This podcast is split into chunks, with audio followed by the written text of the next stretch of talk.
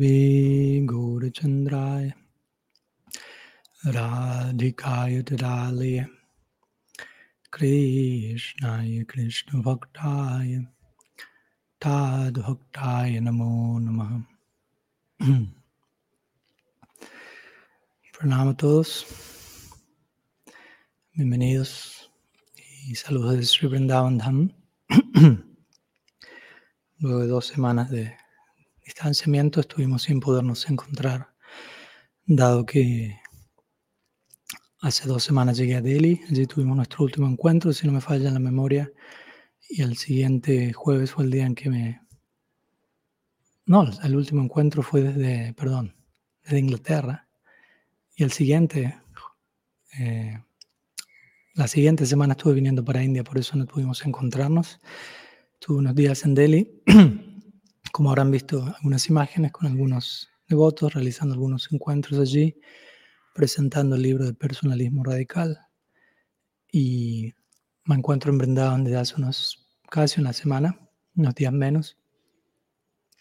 Y bueno, aquí nos encontramos, como se imaginarán, con todo lo que implica llegar a Sridham, luego algunos años, dos años de ausencia y preparándonos para Kartik. En unos días estoy yendo para Govardhan. Vamos a estar realizando allí con algunos devotos amigos un Dandavat Parikram a Giriraj, un retiro de Dandavat Parikram que se está organizando. Así que en unos días yendo para allí. Luego unos días en Radhakunda, luego de vuelta a Brindavan, luego Mayapur y así sucesivamente. Voy a hacer el intento de poder tener un, un último encuentro antes de que comience Kartik, ya que durante Kartik voy a estar desconectado totalmente de redes sociales, pero aún tenemos un jueves más antes de que Kartik comience, por lo que vamos a hacer el intento. Ya voy a estar en el área de Govardhan para esa fecha. Así que esperemos que la conectividad ayude. Y por mientras vamos a comenzar con las preguntas del día de hoy, ya que han enviado algunas por anticipado ya. Voy a comenzar con una pregunta dada por, presentada por Gopinath Acharya Das. Él dice, al llegar a Sri Vrindavan Dham o Sri Brajadam, debe uno acercarse físicamente al templo de Gopeshwar Mahadev. De ser así, ¿con qué intención? Entonces, ya que estamos en Vrindavan, vamos a comenzar con este tema relacionado de alguna manera. Por empezar, la pregunta es si al llegar a Vrindavan, al arribar físicamente aquí, uno debe ir al templo de Gopesh Mahadev, yo diría no necesariamente uno debe ir como una obligación, aunque en caso de diferentes Vaishnavas eso es parte de la tradición, pero de vuelta no es algo obligatorio para todos. Desde diferentes lugares podemos presentar distintas razones en relación a por qué ir primero a un templo o al otro, etc. Pero la idea es aquí siempre preparar nuestra conciencia y enfocarnos para lo que es la, la experiencia interna de conectar con el Dham.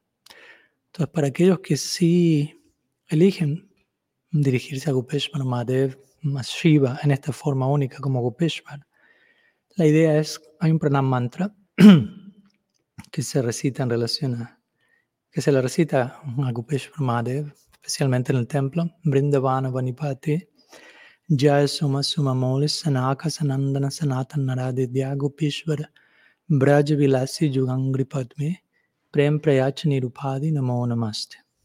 Básicamente se le ofrece pranama a Gopeshwar Mahadev como el guardián de la entrada de Vrindavan, cuya diferentes ornamentos mencionas, cuya frente está decorada con una luna, quien es adorado por grandes sabios como los cuatro Kumaras, Narad Muni, y la oración finalmente es deseando Prem Prayacha Nirupadi Namo Namaste.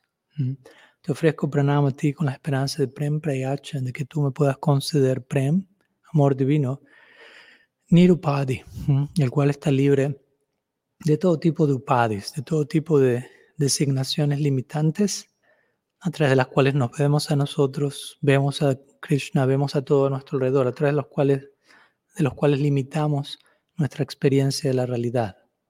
Upadi. Hay varios mantras importantes a este respecto. Srila Rupa Goswami menciona Sarvopadi Nirmuktam Tatparattvena Nirmalam Rishikine Rishikesha Sivanam Bhakti Ruchate. Describe el Bhakti como el liberarnos absolutamente por completo de todo tipo de upadis, de todo tipo de falso sentido del ser, falsa designación hacia nosotros y por extensión hacia todo lo demás, para poder relacionarnos con nosotros mismos como somos, como Atma, en relación al pleno potencial del Atma, en relación a Bhagavan. Mahaprabhu en sus propias palabras daría una versión de este verso diciendo Naham vipranachana rapatin napivashana sudrunaham varnina chagrihapatin nuvanasto yatirva kintru prodhyam nikila paramanandam purnamritabder gopi bhartu pada kamalayor dasa das. Dice, yo no soy brahmana, kshatriya, vaisya, sudra, tampoco me identifico como sannyasi, vanaprasta, mm, grihasta, mm, brahmachari. Únicamente me identifico como dasa, dasa, dasa, no dasa. Como sirviente del sirviente del sirviente de Sri Krishna, el amado de las gopis. Entonces, todos estos versos están en la misma línea y tienen mucho que ver con este punto que estamos hablando, ya que nos habla de estamos a punto de entrar a Brindavan, con qué intención entrar, con qué mentalidad, cómo vernos a nosotros mismos entrando en Sridham. Liberarnos de Upadi. Anyavila sita sunyam gyana karmadana vritam anukulyana krishnana stilanam bhaktirotama. Esta es la famosa definición de Sri Rupa Goswami que es Uttam Bhakti, que va de la mano con este verso Sarvopadi Murtan que ya cité, donde también él nos habla estar libre de todo interés separado, de todo deseo egoísta, de toda tendencia hacia Krishna diferente al deseo de poder prestarle un servicio devocional favorable. Entonces, en última instancia, cuando este verso, este mantra de pranama, Gopesh Mahadev dice, Prem Prayacha Nirupadi, la palabra Nirupadi, Nir significa libre de Upadi, implica concédeme la gracia, la bendición de poder liberarme de toda falsa designación, de toda forma limitante en la que me veo a mí mismo, para poder visitar el Dham, permanecer, asistir, participar en Sri Dham desde el lugar lo más puro posible. Entonces, de ese lugar eh, se recomienda muchas veces uno acercarse al templo de Gopeshwar Mahadev con este tipo de oración. A eso me refiero, porque muchas personas pueden acercarse a este templo incluso por primera vez, pero pedir bendiciones, quién sabe en qué dirección. Cuando la idea, como estoy mencionando, en qué dirección va nuestra oración. Siempre es muy importante tener esto en claro. ¿no? ¿Desde qué lugar nos estamos acercando? Ya sea Gopeshwar Mahadev, Bhagavan, Sri Guru, Vaishnavas, con qué intencionalidad. Ya que eso en definitiva va a determinar nuestro destino. ¿Cuál es la intencionalidad detrás del acercamiento? ¿Cuál es la intencionalidad detrás del acto, de lo que sea que estemos haciendo? Podemos estar haciendo una misma cosa con una intencionalidad muy diferente entre una persona u otra y dependiendo de la intencionalidad va a variar la reciprocidad y el resultado. Bhava Grahina Janardana. Krishna toma la esencia, la intencionalidad de uno. Y obviamente este templo de Gopeshwar Mahadev, que es prácticamente uno de los más antiguos en Vrindavan, está relacionado a, esta historia de Mahadev, de Shiva, en donde él se vuelve Gopishwar, donde se menciona diferentes, se escribe en el Garga Samhita y algunas versiones un tanto diferentes la una de la otra de este lila, pero básicamente Mahadev, Shiva desea participar de Rasa Lila, de esta danza circular de Sri Vrindavan entre Krishna y las Gopis. Entonces él llega al Rasa Stali al sitio donde se ejecuta Rasa Lila. Y él allí es detenido por Yogamaya. Algunas variantes de la historia lo mencionan. Yogamaya le menciona aquí únicamente Krishna es el único masculino, por decirlo así. Todos los demás para, tienen que tener Gopi Rupa o forma de una Gopi, Braja Gopika, para participar en este Maharasa Lila, Rasa Mandal. Entonces, Yogamaya aconseja a Gopeshwar Mahadev, ve donde Brenda Devi ella te va de alguna manera a, guiar para que obtengas la forma de una gopi. Entonces, desde allí Brenda Devi aconseja a Mahadev de que se sumerja profundamente en las aguas de Mansarovar, en Brindavan, un lago aquí, que aún se encuentra, y luego de ese baño, de ese snan, de esa inmersión, Shiva aparece con la forma de una hermosa gopi, para poder de esa manera tener el adhikar, si se quiere, para participar. Pero se dice que luego de un tiempo de que el Rasa Lila comienza, Krishna considera, no estoy obteniendo el placer usual que obtengo en Rasa Lila. No hay algo extraño aquí, hay algo que falta o hay algo que sobra en este caso. ¿no? Eh, parece ser como que hay otro hombre aquí, aparte de mí. Entonces él le pregunta a Lalita Devi, por favor chequea todas las gopis, asegúrate que no hay ningún hombre disfrazado de gopi aquí. Entonces Lalita Devi va, comienza a chequear bajo de los velos la ropa de cada gopi. Pero él dice, no, no hay ningún hombre aquí, son todas gopis, tú eres el único varón. Y le reporta a Krishna luego, no ha encontrado ningún hombre, pero sí encontró una gopi con tres ojos. Mm, obviamente es Mahadev. Esa es una de las versiones de la historia. Otra de las versiones de Mahadev tenía a, San, a, Nanta Sankarshan, su guru, que es una, Krishna la forma una serpiente sobre su cuello y no estaba dispuesto a abandonarlo. Y, y al danzar con Krishna se volvió un tanto complicada la dinámica de Rasa Lila con serpiente en el cuello de alguien. Entonces, dependiendo, pues, sea cual fuera la variante de la historia, se dice que allí Krishna le dice a Gopeshwar que tú querías participar, Rasa Lila, lo has logrado, tu deseo se satisfecho, ahora te ofrezco el puesto de lo que se conoce como Rasa. Dwara significa puerta, Pal significa uh, guardián, básicamente. Entonces, Rasa Dwara. ¿no? Entonces, aquel que está protegiendo la entrada del Rasa Lila. Entonces, de ese lugar, Krishna le da la bendición a Gopeshwar para que pueda mantener Krishna.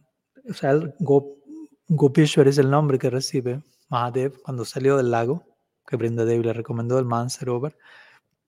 Entonces, de ese lugar también, siendo que Gopeshwar Mahadev es presupuesto a la entrada de la puerta del Rasa Lila, en otras palabras, de aquel pasatiempo que más describe qué es Brindavan en esencia, en última instancia, la cima de Braja se da en la danza circular, en Rasa Lila. Estoy diciendo que en un sentido este pasatiempo, este lila representa a Brindavan en, todo, en su máximo esplendor. Y de ese lado, si Gopeshwar Mahadev está protegiendo el máximo esplendor de Brindavan en la central de Rasa Lila. Desde ese lugar también se recomienda uno, al llegar a Brindavan y al querer acceder al máximo esplendor de Brindavan, idealmente, poder orarle a Él, pedirle las bendiciones ya que Él está allí en la entrada, asegurándose que aquellos que realmente quieren acceder a la esencia interna del Dham lo hagan en este espíritu de Nirupadi, de hacer a un lado falsas designaciones que no, que no se proyecten dentro de la estructura del Dham, sino que más bien permitir que el Dham eh, deconstruya esas falsas designaciones y uno poder habitar la experiencia desde el lugar más honesto, auténtico posible.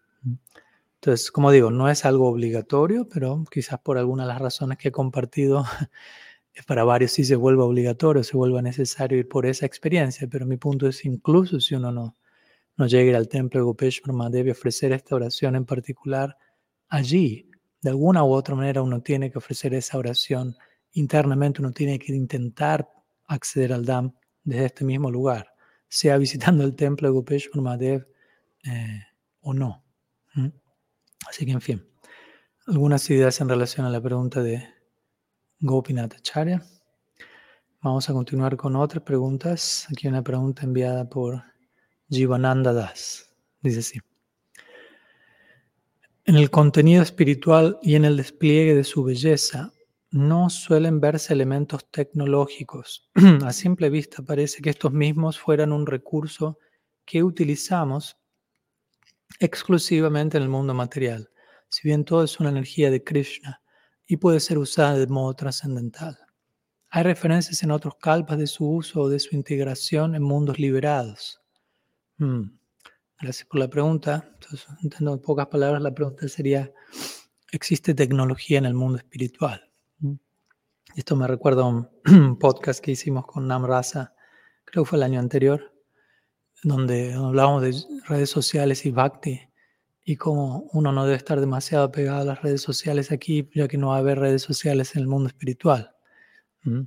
Y si estamos demasiado pegados no vamos a poder ir allí, no vamos a poder acceder a ese nivel de conciencia, ya que no es algo que existe allí, pero aclaramos, no es necesario eso allí, porque redes sociales idealmente existen para facilitar la comunicación, la interacción, idealmente, aunque generalmente en muchos casos terminan generando más alienación que otra cosa. Pero idealmente, aunque no digo esta fue la intención original con la que se crearon, pero idealmente uno debería usarla de forma que, que incrementen la, la conectividad, ¿no? el relacionamiento, la interacción. Entonces, de ese lado podríamos decir que en el mundo espiritual no se requieren redes sociales, ya que ya existe el máximo nivel de conectividad, el máximo nivel de, sí, de relacionamiento, de comunicación que es a través del PREM.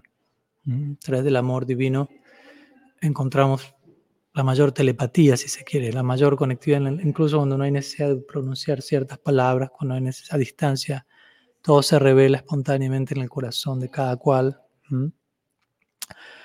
También, por otro lado, podríamos decir que la tecnología, tal como la, la encontramos hoy en día en este mundo, no, son más, no es más que una expresión burda de los, de los ¿no? de las perfecciones místicas que se describen en las escrituras que de alguna manera a través de la tecnología se intentan reproducir. ¿no? Por ejemplo, una, una de estas, estos cities es caminar sobre el agua hoy en día tenemos barcos. Otra de los cities es elevarse por el cielo y tenemos aviones. Otro los cities es manifestar cosas de la nada, por decirlo así. Hoy tenemos exportación de frutas extranjeras a nuestro país, traer algo a distancia. No es lo mismo, pero es una, como digo, una extensión, una expresión más limitada y más burda de estos principios, estos astasiddhis. ¿Y por qué digo esto? Porque obviamente en el mundo espiritual los astasiddhis se encuentran allí en plena forma y presencia, aunque ninguno de los habitantes del mundo espiritual lo requieran, se ven atraídos a ellos, pero eso está allí. Y en ese sentido, si la tecnología en este mundo es una expresión grotesca o limitada de los astasiddhis, esa tecnología de lo más refinada ya se encuentra en el mundo espiritual, presente más que en ninguna otra parte, pero ninguno de los habitantes allí se encuentra interesados en ese tipo de tecnología que es la más refinada. ¿Por qué? Ellos ya están experimentando un nivel de tecnología superior, podríamos decir, en la forma de Prem, nuevamente, la forma de amor divino, en donde no, no hace falta volar, caminar sobre el agua, manifestar cosas de la nada, porque todos están más fascinados por algo mucho más profundo, por la belleza de Krishna, el afecto, la interacción divina, la reciprocidad, de dedicación. Como la Prabhupada en una ocasión se encontraba en una clase y él dijo a sus discípulos, estaba hablando de este tema, él dijo, si yo quisiera, pues dicen las escrituras, el devoto puro posee todos los siddhis, pero no se ve atraído a ellos, vienen como su producto natural. Dijo, si yo quisiera, podría salir volando de esta asana por la ventana en este momento, pero ¿para qué? Dijo, si podemos seguir aquí juntos charlando y conversando acerca del Bhagavatam. Obviamente la mayoría de los discípulos estaba esperando que él saliese volando, ya que aún lamentablemente estamos más atraídos hacia un show externo, un tipo de magia, y muchas veces pensamos que si alguien expresa eso es más avanzado que alguien que no lo expresa. ¿no? Todavía tenemos esta falsa idea de que espiritualidad tiene que ver con misticismo o con renuncia. Si alguien aparece entre nosotros untado en cenizas con un taparrabos, y, los dreadlocks más largos del condado, quizás pensamos, wow, súper avanzado espiritualmente. Pero lo que estamos viendo es súper renunciado. O si vemos a alguien flotando, wow, súper avanzado espiritualmente. No, probablemente yoga siddhis. Pero nuestra idea de avance espiritual es bhakti. Y bhakti, como la pregunta también incluye, incluye todo en servicio a Krishna. Entonces, un devoto, incluso un devoto puro, puede estar ocupando todos los recursos materiales en espíritu de Anukul Seva servicio favorable. Y externamente puede parecer una persona mundana, ordinaria, ocupándose en asuntos de este plano como cualquier otro. Cuando por eso, nuevamente volviendo al punto, la pregunta anterior, debemos examinar el espíritu interno, la intencionalidad a ese respecto. Así que básicamente esa sería la respuesta a la pregunta que viene a mi mente a este respecto en términos de tecnología en el mundo espiritual y de cómo esa tecnología ya está allí pero lo que más nos debe sorprender es que los habitantes de ese plan no están interesados. Como a veces digo, en el mundo espiritual todos los árboles son kalpabriksha, árboles de los deseos. Todas las vacas son kamadenu, pueden otorgar ilimitadas cantidades de leche. Toda la tierra, Vaikuntera Pritivyadi Sakala Chinmay. De Vaikunta hacia arriba, incluso la tierra está, es Chintamani, piedra de toque pero nadie, ninguno de los habitantes de Brindavan está interesados en pedir nada, en obtener piedras preciosas, riquezas. Entonces la verdadera pregunta allí es, ¿en qué, en qué están interesados? Y la respuesta a esa pregunta es, ¿cuál es la verdadera riqueza que hay allí? Y obviamente esa es la riqueza, la riqueza del amor divino. Prema Dhan, Golo quiere Prema Dhan, Harinam Sankirtana. Entonces la riqueza del amor divino de Golok, que hace que todas las demás riquezas y tecnologías se vuelvan insignificantes se está manifestando en este plano a través de Harinam Sankirtan. Entonces, de ese lugar podemos conectar con la tecnología última, el amor divino llegando a nuestra casa, a nuestra puerta. Así que algunas ideas en relación a esa pregunta, espero que sume. Voy a continuar con una siguiente pregunta que fue enviada a mí por Kali Yuga Pavana, Mitra Das, y dice, en cuanto al problema del mal en la concepción hinduista, una de las cuestiones con las que me he enfrentado es la llamada paradoja de la omnipotencia, acerca de la cual han escrito muchos teólogos como San Agustín y Tomás de Aquino. Una de las variantes más conocidas es la pregunta de si Dios, siendo omnipotente, puede crear una roca que él no puede levantar, pueda levantar. Si puede crearla, entonces no la puede levantar. No, si puede crear una, ropa, una roca que no puede levantar, entonces no la puede levantar y por lo tanto no sería omnipotente. Y si no puede crear una roca que no puede levantar, parecería que tenemos el mismo resultado, que no es omnipotente. Hay muchas versiones de esta idea, argumentos e interpretaciones, y me gustaría humildemente saber qué puede usted comentarnos acerca de la supuesta paradoja desde nuestra tradición. Hmm. Bueno, gracias por la pregunta, interesante. Entonces, hay como dos aspectos a este respecto. Por un lado, el concepto del mal en la concepción hinduista, y en relación a eso viene eh, la paradoja de la omnipotencia, que obviamente está ligada la una a la otra. Pero antes de ir al, punto de la roca que no se puede levantar, en relación al tema del mal, como nosotros en nuestra tradición explicamos el mal, ya que en algunas tradiciones, incluso en tradiciones hinduistas, en algunas sampradayas Vaishnavas, más específicamente Balava Sampradaya, Madhva Sampradaya, por ejemplo, existe la noción de que existen ciertas jivas que son tamasic, tamasic jivas, que ontológicamente, inherentemente, están condicionadas al mal, digámoslo así, a una tendencia súrica, lo cual no es nuestra conclusión. Para nosotros el mal, si queremos llamarlo el mal, obviamente quien, cada persona entenderá algo distinto por esto, pero el mal no es una condición ontológica presente en ningún alma, porque si el, alma ontológicamente estaría hecha de mal, no hay manera de retirar esa, ese mal, ya que es parte de nuestra constitución. ¿Me explico? Lo que sea que lo que sea que sea parte de la constitución del Atma, es imposible de retirar. Y desde ese lado es que nosotros también mencionamos que cuando hablamos de el alma está en ilusión o frases por el estilo, tenemos que aclarar rápidamente que, el alma, que la ilusión no toca al alma. Maya no toca al Atma. Es como el agua y el aceite. ¿no? Si el Atma quedaría afectada en su constitución por Maya, entonces implica que Maya es parte de esa, de esa si, el Atma está hecha de Maya, Quiere decir que el alma no puede salir de mal en ningún momento. Pero bueno, no me quiero ir para ese lado. Pero el punto es, en nuestra tradición el mal no es una condición ontológica presente en ningún alma. Ontológica quiere decir como parte de la propia constitución y naturaleza del alma. A diferencia, como dije, de otras líneas Vaishnavas que sí consideran que existen almas eternamente destinadas al condicionamiento, básicamente, para quienes no hay posibilidad alguna de quedar, verse iluminadas, liberadas, etc. en nuestra tradición, Gaudiya Vaishnava, a la hora de hablar del mal, vamos a hablar principalmente acerca de vidya, anadya vidya, o ignorancia sin un punto de inicio, en donde el atma está mirando en una dirección opuesta a Bhagavan. Y obviamente ¿no? existen diferentes expresiones de avidya o ignorancia. Otra palabra para ignorancia es tamas. Existen diferentes grados de tamas, en el Srimad Bhattan se describe, anda tamas misra, etc.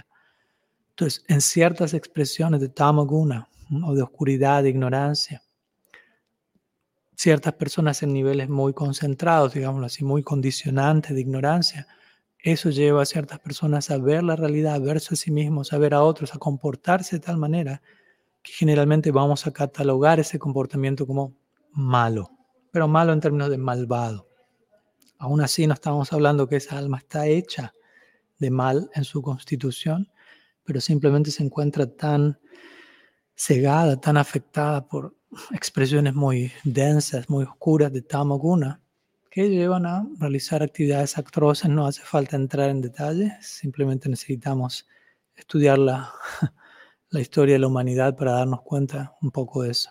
Todo eso por empezar a relacionar. Brevemente, obviamente, cada uno de estos puntos requiere toda una charla separada. pero algunas palabras en cuanto al mal. Más bien nosotros vamos a hablar de vidya. Ahora, por otro lado, la pregunta se estaba mencionando esta, este, este modelo, si se quiere, presentado en el cristianismo místico, de si Dios es omnipotente, sea que Él puede crear una roca que no puede levantar, ¿no? Porque si la puede crear y no la, no la puede levantar, entonces está, está, limitado a no poderla levantar, y si no la puede crear, está limitado a no poder crear dicha roca. Entonces no es omnipotente. Omnipotente significa plenamente potente, plenamente capaz de hacer lo que sea. Entonces, ¿será que Dios no es omnipotente? Y desde ese lado, la relación probablemente es, ¿existe el mal en este mundo? Como una confirmación de la no omnipotencia de Bhagavan. Y obviamente nuestra eh, respuesta es, vamos a decir, no, no tiene nada que ver con eso. Bhagavan es omnipotente y el mal existe, como digo, como una expresión extrema de avidya y esa expresión de avidya existe ya que el alma posee libre albedrío y la meta del alma es amar a Dios. Y por, en un sentido yo diría, el, mal, pues muchas personas dicen, bueno, si el mal, el sufrimiento existe, esa es una prueba de que Dios no existe. Pues si él existiría, no permitiría que suframos. Y yo digo lo opuesto, que el sufrimiento existe en este mundo es una prueba de la existencia de Dios. ¿Por qué? Porque Dios nos ama y desea que también reciproquemos, con, nos relacionemos con Él a través del amor. Pero el amor es una decisión voluntaria. Yo elijo amar a alguien. Si alguien me fuerza, si me obliga a amar a alguien, eso no es amor. Si alguien me dice, ama a Dios, y alguien uno pregunta, ¿existe una segunda opción? No, solamente hay una opción. Entonces, no es una decisión, no es una elección voluntaria que estoy tomando. La gracia misma del amor es que es una decisión voluntaria. Entonces, Dios nos ama incondicionalmente, como ya explicamos varias veces, incluso cuando nosotros negamos su existencia. Él espera que haya también ese tipo de vínculo en nuestra parte, pero Él espera, y espera, y espera. Y es una decisión voluntaria de nuestra parte. Para que haya decisión voluntaria tiene que haber al menos dos opciones. Una es amar a Krishna, otra es mirar en otra dirección. Antarmukya, Bahirmukya. Entonces, cuando miramos en otra dirección, el resultado es sufrimiento, el resultado es ignorancia, tamas, mal, como queramos llamarlo.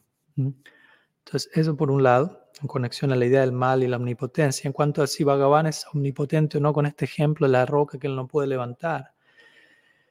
El punto es que este, este ejemplo que se brinda al cristianismo es un ejemplo más bien que, que, ¿cómo decirlo? que nos invita a utilizar nuestra lógica para deducir una situación que en un sentido yace más allá de la lógica. temas concernientes a Dios no pueden ser exclusivamente delimitados mediante la lógica tarka. Nuestra tradición a decir tarka. A través de tarka o lógica, exclusivamente mediante la lógica, solamente mediante ella no podemos comprender al absoluto. El absoluto, ¿por qué? Porque el absoluto, entre otras cualidades, posee achintya shakti, que quiere decir potencia inconcebible, potencia para hacer posible lo imposible, lo cual está más allá de nuestra lógica, nuestras capacidades. Entonces, aquello que es achintya en naturaleza, dice el Shastra, achintya significa inconcebible, pero también achintya se vuelve concebible a través del Shastra. ¿Mm? Sri Jiva Goswami menciona esto en el Paramatma Sandarbha. ¿Mm? Shastraika Gunatvam. Achintya no significa algo que no podemos entender de ninguna manera, sino que aquello, aquello que podemos entender únicamente refiriéndonos al Shastra. Y allí, al referirnos al Shastra, podemos aplicar nuestra lógica. Pero lo que se condena aquí es más bien una lógica independiente al Shastra. Pero una lógica aplicada al Shastra, Shastra Yukti, se conoce como esto, es muy importante. Entonces, Dios posee Chintya Shakti, potencias para realizar lo imposible, lo inconcebible. Y para comprender qué es Chinta, para comprender a Dios, se nos recomienda recurrir al Shastra. Entonces mi punto es esta mera, esta analogía de la roca que Dios puede, una roca que Él no puede levantar, etc., apunta al uso de la lógica. Entonces en sí es insuficiente. Primeramente tenemos que establecer, y eso es lo que menciona el primer capítulo de mi primer libro, antes de hablar de prameya, de qué deseamos alcanzar o entender, primero debemos establecer pramana, que significa el método de comprensión. ¿Cómo vamos a entender lo que deseamos entender? Me explico, si alguien dice, bueno, Prameya es Dios, vamos a entender a Dios. Bueno, pero ¿cómo vamos a entender a Dios? Si alguien dice, bueno, a través de nuestra experiencia en este mundo, no alcanza. A través de nuestra lógica no alcanza. Entonces, pramana, que es el método, la, manera de alcanzar lo que queremos comprender, debe ser establecido primeramente. Y muchas veces en nuestros círculos Vaishnavas cometemos ese error. He visto muchos devotos que, quieren establecer ciertos puntos filosóficos, pero primeramente fallan en primero establecer pramana quieren establecer prameya. Vamos a establecer si el bhakti es inherente o no. Vamos a establecer si el alma cae de Vaikuntha o no. Vamos a establecer lo que fuere. Y van al tema en sí, pero no, no se toman el tiempo de primero establecer cómo lo vamos a establecer. ¿Cuál es la, autoridad, la evidencia escritural? ¿A qué nos debemos, a qué fuente revelada debemos referirnos? Primeramente, para hablar de este tema. Porque si eso no está en claro, cada uno va a venir con mi guru dijo esto, tal guru dijo esto, este libro dice esto, escuché de otro esto, yo pienso que, yo siento que, o con ideas, con ideas lógicas, meramente lógicas, con analogías. Entonces, si fallamos en establecer pramana, principal, primeramente, no vamos a poder establecer prameya, idealmente. Entonces, por eso menciono esto aquí. Primeramente, pramana. En este caso, pramana es shastra para abordar aquello que es achinte en naturaleza, la existencia de Dios. Una vez que eso está claro, podemos ir al Shastra y ver qué, el Shastra, qué es lo que el Shastra dice en cuanto a Bhagavan, la existencia del mal y, todas estas aparentes situaciones.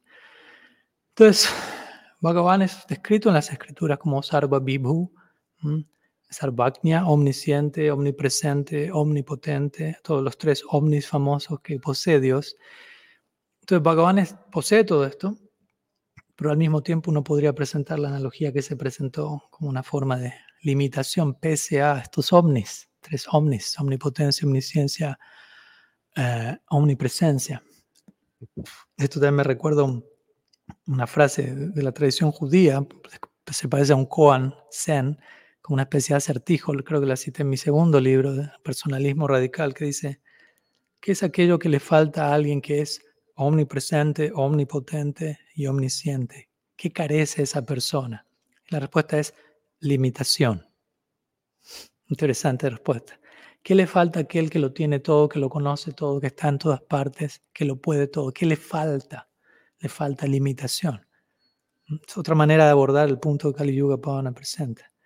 Entonces, ¿cómo realizar esto? Bueno, Bhagavan incluye la limitación para que, eso no para que esa ausencia, para que la ausencia de esa cualidad no sea una limitación.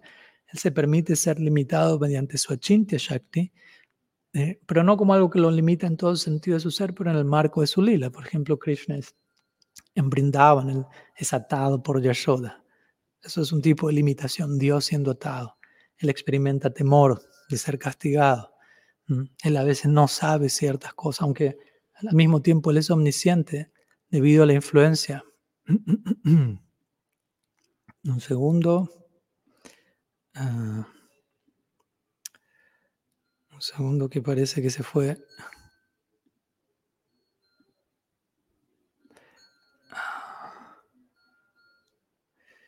Ok, parece que hubo un problema con, con la luz aquí, se fue, así que tuve que sacar la cámara y poner la cámara de la computadora. Espero que me sigan viendo o escuchando. Quizás vuelvan un rato a la otra cámara. Entonces lo que estaba mencionando es que el arreglo que él hace dentro del lila, él experimenta limitación. De vuelta, él es controlado por Yashoda, asustado, limitado, ¿no? Pero al mismo tiempo sigue siendo ilimitado en su existencia como Dios. Pero dentro del lila, lila Shakti, Swarup Shakti, cubre esa parte, aunque simultáneamente él sigue siendo, eso es lo que explica Vishwanath Chakravarti Raghavarma Chandrika, Krishna es simultáneamente Mukdata y Sarvajñata Mm, para aquellos que estudiaron Raga Varma Chandrika. Mukdata significa el que da como confundido, afectado por, por su Swarup Shakti, se vuelve ignorante, queda como sobrecogido sin conocer ciertas cosas, pero Sarvajñata, él retiene su omnisciencia. Entonces, de la misma manera, Bhagavan, de vuelta, tiene todos estos omnis, pero al mismo tiempo para mantener su, el honor de su nombre como Rasaraj, Rasaraj significa el rey del Rasa, aquel que que es capaz de, experimentar todos los sabores, todos los humores, todas las velocidades. Él incluso experimenta, como sabemos, se ve necesitado, experimenta dudas, desconcierto, sufrimiento, limitación, eh, por el arreglo de su Achintya. Entonces es un punto importante incorporar, que obviamente este Achincha Shakti es lo que vuelve posible aquello que de otra manera sería imposible, al menos para nuestra capacidad, nuestra concepción, nuestra lógica. Entonces esa sería un poco mi, mi respuesta a la pregunta. Espero que de alguna manera sume. Obviamente, como digo, es una pregunta que cada una de estas preguntas merece su, su buen lado, su buen, su buen tiempo para ser elaborada en más detalle. ¿Qué más? Hay una pregunta más, y quizás hoy no me extienda tanto como lo usual porque estoy en un salón donde en unos minutos va a haber otra, otra conferencia, así que también voy a tener que, que culminar, así que voy a con una pregunta de Jana Karaj, quizás sea la última por hoy. Dice así. ¿Es esencial ser vegetariano para alcanzar Krishna Prem? Si Krishna nos ama sin condiciones, ¿podemos adaptar nuestra práctica al estándar de la sociedad? Bueno, gracias por la pregunta. Eh, esta es una pregunta que Jana Karaj me envió por privado, yo se la respondí brevemente y me pidió si podía elaborar un poco más en público. Y mi respuesta breve a él fue, Arjuna no es vegetariano. Esa fue mi respuesta literal. Y esto fue en relación, me acuerdo, a un, hace unos meses publiqué en, una de mis, redes sociales que una frase de Jordan Peterson y alguien objetó en un comentario, un devoto objetó mencionando él no es vegetariano y de hecho él tiene una dieta exclusivamente basada en carne por cuestiones de salud aunque pueda parecer contradictorio, él tuvo una determinada enfermedad, lo probó todo y lo que lo le salvó básicamente su vida fue una dieta exclusivamente basada en carne. Tema aparte, pero el punto es que presentó una frase, compartió una frase él que me pareció muy buena y este devoto comentó diciendo, bueno, pero él tiene una dieta exclusivamente basada en carne, por lo tanto, él no tiene nada que pueda enseñarnos a nosotros como Gaudiya Vaishnavas. Entonces, personalmente sentí esa opinión un tanto cortante, limitante, eh, extrema, por no decirlo así. Y desde allí le pregunté, bueno, entonces no, no debemos leer nada de Jordan Peterson, tampoco deberíamos eh, estudiar más el Bhagavad Gita. Y le preguntó, ¿por qué no? Y le mencioné porque uno de los coprotagonistas del Bhagavad Gita, Arjuna, no es vegetariano. ¿Mm? Entonces, obviamente no vamos a cancelar la lectura del Bhagavad Gita debido a ello, pero en las escrituras se escribe como aquí y allá. En ciertas ocasiones Arjuna siendo Kshatriya y los demás Pandavas por extensión, entre otros, eh, no eran estrictamente vegetarianos. Entonces, lo que tenemos que tener una mentalidad un tanto más flexible a la hora de entender ciertas consideraciones y no limitarnos a pensar en blanco o negro. Entonces, yendo a la pregunta, es, bueno, ¿alguien hay que ser vegetariano para para entrar al mundo espiritual. Y yo diría, no necesariamente, no hay diferentes secciones del mundo espiritual. Obviamente con esto no estoy promoviendo, da igual ser vegetariano o no, así que rompan todos los principios. Simplemente estoy diciendo, no sé, hay otras tradiciones donde no se es vegetariano, pero hay una proyección eterna y personalmente yo no diría que ninguno de ellos va a entrar en ninguna sección eterna por el hecho de que todavía no son vegetarianos. Obviamente ser vegetariano es algo muy favorable y ya sabemos por qué. No creo que haga falta explicar en detalle las razones por las que uno es vegetariano. Es algo que contribuye, y como digo siempre, ¿no? en nuestro caso ser vegetarianos no tiene tanto que ver únicamente con ser vegetarianos, sino con el principio de ahimsa, como menciono en mi último libro. Y ahimsa mm, se traduce como no violencia, o sea que el principio nuestro no es tanto no comer carne, sino ser vegetariano, no tanto ser vegetariano, sino ahimsa, no violencia, no tanto no violencia, sino amor y compasión. Y no solamente amor y compasión, sino ser lo más amorosos y compasivos que podemos llegar a ser. Ese es el verdadero principio regulativo. Y el vegetarianismo es algo que nos va a ayudar a cultivar ese principio, pero no necesariamente lo es todo. Yo he conocido muchas personas vegetarianas, veganas, que en muchos aspectos de su vida son muy violentos. Entonces, y otras personas pueden consumir carne y son mucho menos violentas. ¿Me explico? Entonces no hay una sola forma en la que todo esto debe ser expresado o entendido. De vuelta, con esto no estoy diciendo, sí, Krishna los ama sin condiciones, pero al mismo tiempo en las escrituras se describe que hay ciertas cosas que Krishna gusta de una manera. Krishna tiene sus preferencias, Krishna tiene su gusto, Krishna es una persona, ¿no? con individualidad, con paladar, digámoslo así, con inclinaciones. Y se nos invita a nosotros a servirlo a Él considerando esas inclinaciones. Como citábamos hace un rato el Bhakti Rasamrita Sindhu, Anukul Liena, Krishnano Silanam Bhaktirutama. Anukul Seva significa favorable, hacer las cosas, aquello que Krishna gusta y hacerlo con la intención de complacerlo. Entonces, desde ese marco podemos ser Krishna gusta que seamos vegetarianos y desde ese lado lo adaptamos. ¿no? Nos adaptamos y seguimos esa dieta para su placer no solamente por una cuestión física nuestra. Ahora bien, algunas personas pueden tener esa información bien clara, otros no. Y también dependiendo qué tanta conciencia tenemos de, de, una dieta u otra, de las consecuencias de una dieta u otra, va a haber también diferentes tipos de reacciones. No es que todas las personas que comen carne van a recibir la misma reacción. Algunas personas ignoran por completo las consecuencias de ello, no tienen noción de que del sufrimiento implícito en ello, y no van a obtener la misma reacción que alguien que ya tiene conciencia de ello. Todas las reacciones a nuestras actividades tienen que ver mucho con qué grado de conciencia tenemos, de que eso está bien o mal. Entonces eso por otro lado. Desde ese lado yo diría, ¿no? cuidémonos de, con esto de vuelta, por un lado cuidémonos de no tomar esto como una excusa para no destrozar todos nuestros principios con la, con la, con la idea de que Krishna nos ama incondicionalmente pero tampoco irnos al extremo hiperestructurado de pensar si alguien no es vegetariano, está condenado, no va a ir al mundo espiritual, no va a entrar al cielo, como queramos llamarlo. Krishna puede hacer lo que desea en última instancia, ¿no? dependiendo de la, honestidad de cada persona y el abordaje y el deseo de Krishna. Mm.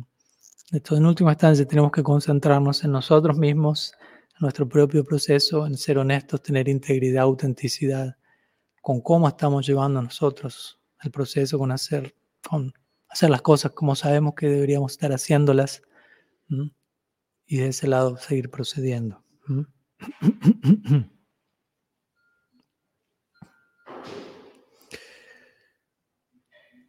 Bien, muchas gracias. Veo que hay una última pregunta aquí presentada por Germán Adrián López, así que vamos a abordar ese quizás concluyendo por hoy.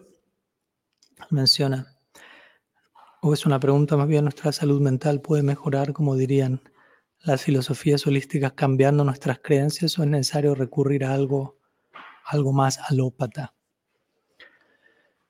Pues obviamente que desde ya es importante entender que todas las enfermedades tienen su origen de alguna manera en algo mental, en algo sutil, incluso algo que se manifiesta a nivel burdo, tiene un, un origen más fino, invisible, con alguna causa más fina, más sutil. Y de ese lado siempre es importante tener eso presente para ver qué tanto podemos abordar el trasfondo de la enfermedad externa física, ajustando nuestro estilo de vida, como dice aquí la pregunta, mejorando nuestros hábitos, mejor, cambiando nuestras creencias. Y con esto no estoy diciendo necesariamente algo religioso, sino nuestras creencias acerca de todo, nuestra manera de pensar, de sentir, de vernos a nosotros mismos, de ver a los demás, de relacionarnos, de, ver a Dios. Existen muchas falsas creencias en nuestro día a día, muchísimas, falsos mitos que tomamos como verdad, que no los cuestionamos y que obviamente llevándolos a la práctica nos llevan a ciertos resultados no muy favorables. Entonces, de ese lugar, eh, sí, obviamente es completamente fundamental tratar de estar lo más alineados posibles con la realidad en términos de, no tanto de creencia, porque en definitiva creencia significa algo, bueno, yo creo esto, yo creo esto, sino más bien de alinearnos con cómo la realidad es. No tanto creer en algo, sino tener una experiencia directa de qué es la realidad. Ese es básicamente la, el ímpetu al que el Shastra nos invita, pratyaksha, abhagamam, perdón, Krishna dice en el Gita. ¿no? La realidad última debe ser comprendida a través de una experiencia personal directa. No tanto tres de creencias, porque cada cual puede creer lo que quiera. Y, pero la idea es conectar con la realidad, contactar las cosas tal como son, no tanto tal como las imaginamos o las creemos. Y bueno, para eso obviamente cada cual tendrá su diferente forma de, abordar eso. Nosotros tenemos en nuestra tradición cierta manera, ¿cierto? Como decía hace un rato, conocimiento revelado que llega a nosotros y al cual obviamente nos vamos a abrir a tener una experiencia de ello, aunque en un comienzo podamos dudar o tener creencias, será real o no, abrirnos a eso, tener una experiencia de ello. Y si, lo, si nos abrimos debidamente va a haber un resultado, un fruto. Naturalmente eso nos va a llevar a desarrollar fe. Fe no es lo mismo que creencia. Entonces nuestra salud mental, estoy hablando en general, obviamente, ¿no? Cada caso específico es muy, muy puntual y en algunos casos con esto no estoy negando el, uso de cierta medicina alopática, ¿no? no estoy en contra de la medicina alopática en ciertos casos, en otros casos, antes de, inmediatamente ir allí como la única opción, sí es importante primeramente corroborar cómo estoy viviendo mi vida, ¿no? no solo que estoy comiendo, como hablábamos hace un rato, sino cómo estoy pensando, cómo estoy filtrando la realidad a través de tantos posibles prejuicios malentendidos que necesitan ser ajustados primeramente. Entonces, desde ya eso son, son consideraciones bien importantes a nivel salud, pero en ciertas situaciones X, eh, cierto tratamiento alópata también puede ayudar, puede ser complementario. No estamos hablando aquí de ninguna circunstancia específica, por lo tanto no puedo ser tampoco demasiado específico en mi respuesta, pero bueno, básicamente esa sería la respuesta a mi pregunta, ¿no? No negar la alopatía por un lado de manera extrema y fanática, pero al mismo tiempo no olvidar la importancia de, alinear. Tantos elementos que necesitamos alinear y que muchas veces no nos tomamos el tiempo de trabajar internamente en ello y vamos rápidamente, ya sea la alopatía, ya sea tantas otras opciones, digámoslo así, sea a nivel salud o distracciones de este mundo, intentos de, sentirnos vivos, de sentirnos felices, de incrementar algo sin primeramente hacer los ajustes que se podrían hacer a nivel interno. Así que, en fin, algunas ideas al respecto, espero que sumen. Muchas gracias por la pregunta, por las preguntas a todos, muchas gracias por la, la presencia, la compañía y les mando un saludo muy grande aquí desde Sri Dam. Y nos estaremos viendo, ojalá, el próximo jueves para nuestro último encuentro, al menos previo a Kartik. Luego de Kartik ahí continuaríamos, pero voy a hacer el mejor intento para el próximo jueves en este mismo horario, como siempre, conseguir conectividad para, para poder estar conectados y comunicarnos nuevamente con más preguntas y respuestas. muchas gracias, Sri Sachinandan Gaur Hari Ki Jai, Sri Harinam Prabhu Ki Jai, Gaur Bhakta Vrind Ki Jai, Gaur Premanand Hari Hari Bol, Vancha Kalpataru Vyashta, Kripa Sindhu Vacha, Patitanam Pavanepya Vaishnavibhya Namo अनंत कोटि वैष्णव वृंद की जय गौर गौर हरि बोल।